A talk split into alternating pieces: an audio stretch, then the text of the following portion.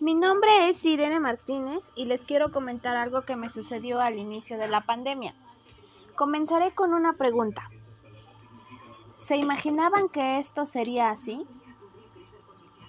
Era una mañana común y corriente. Las noticias estaban puestas en la televisión. Al parecer, un nuevo virus había aparecido y aún no tenían idea de su alcance.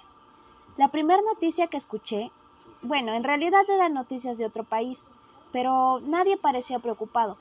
La realidad es que yo tampoco. Recuerdo que cuando era niña un virus también nos atacó. Más bien atacó a las ciudades. Cerraron cines y también suspendieron clases. Yo recuerdo que ansiosamente esperaba que suspendieran las clases en mi escuela, pero eso nunca pasó. Y claro, ¿cómo iba a pasar? Si yo vivía en un pueblo que cuando lo buscas en el Maps, nada más no aparece. Nunca llegó la enfermedad a mi casa, nunca vi hospitales llenos ni escuelas cerradas. Al paso del tiempo, en el mes de marzo, llegó la notificación formal de que debíamos empezar a dar clases a distancia. Pero la realidad es que nadie estaba preparado, ni alumnos, ni maestros, ni instituciones completas. Al inicio se realizaron diagnósticos para saber si los estudiantes tenían acceso a televisión, radio y también a Internet.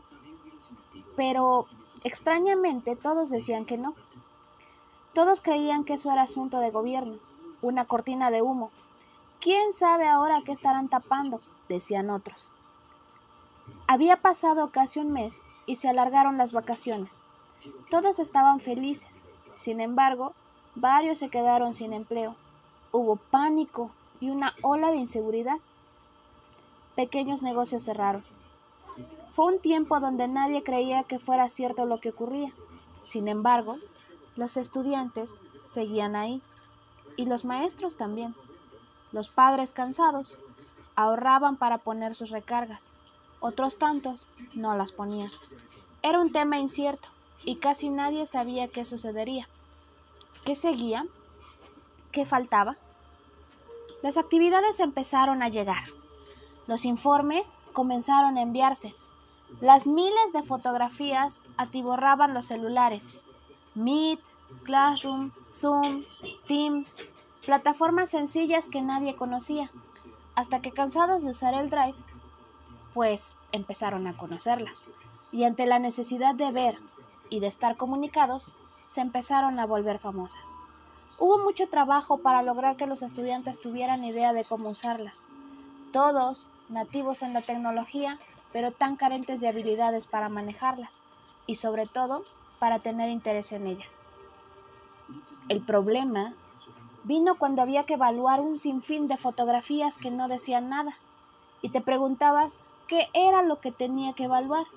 ¿Que haya completado la actividad? Pues bien, la pudo haber copiado de internet. Su ortografía igual la pudo haber copiado. Su cumplimiento, pero es que sus papás no lo ponen a trabajar. Su incumplimiento, pero la verdad sus papás lo mandaban a trabajar todo el día.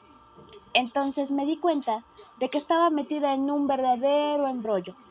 ¿Cómo le haría para ser justa en las evaluaciones?